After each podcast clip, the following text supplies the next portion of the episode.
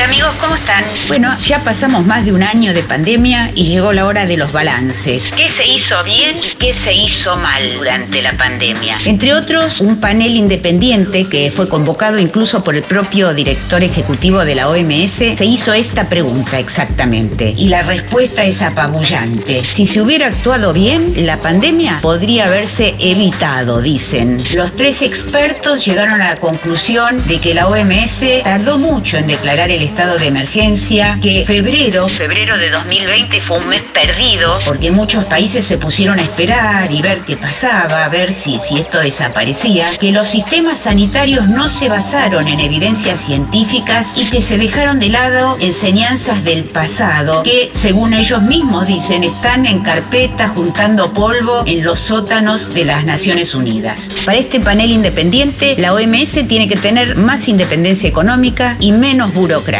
y también debería tener más poder para investigar brotes sin necesidad del permiso de sus países miembros para poder sofocarlos al inicio. Según calcularon, los costos económicos de la pandemia superan a los de la Segunda Guerra Mundial. Pero también hay otros que hacen balances. Como el autor de La danza y el martillo, Tomás Puello, una de las voces más escuchadas en materia de cómo controlar el COVID-19, que escribió un artículo en el que menciona 25 errores. Él se enfoca especialmente en los cometidos por los gobiernos occidentales. Por ejemplo, no saber a quién hacerle caso, subestimar la voluntad de las personas de actuar correctamente. ¿Se acuerdan de ese argumento? Esto nuestra cultura no lo acepta, esto la gente no lo va a hacer. No administrar bien los test, negar la realidad. Como cuando se dijo esto es una gripecita, hay muchos coronavirus, no va a pasar nada. No prever que el virus iba a mutar, no entender el crecimiento exponencial.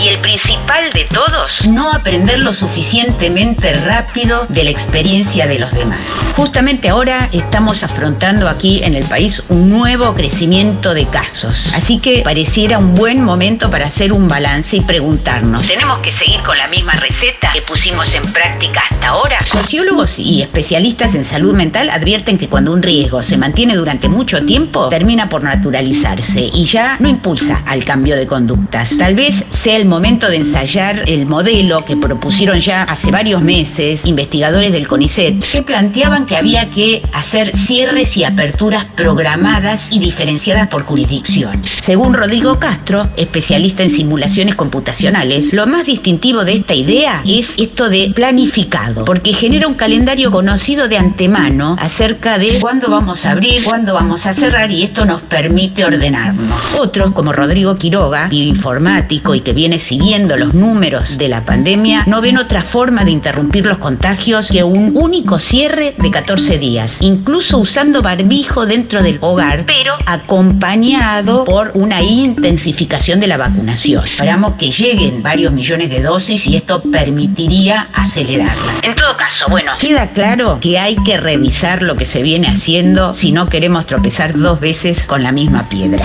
Soy Nora Bar y esta fue una pastilla de ciencia para Pasaron Cosas. Pasaron Cosas.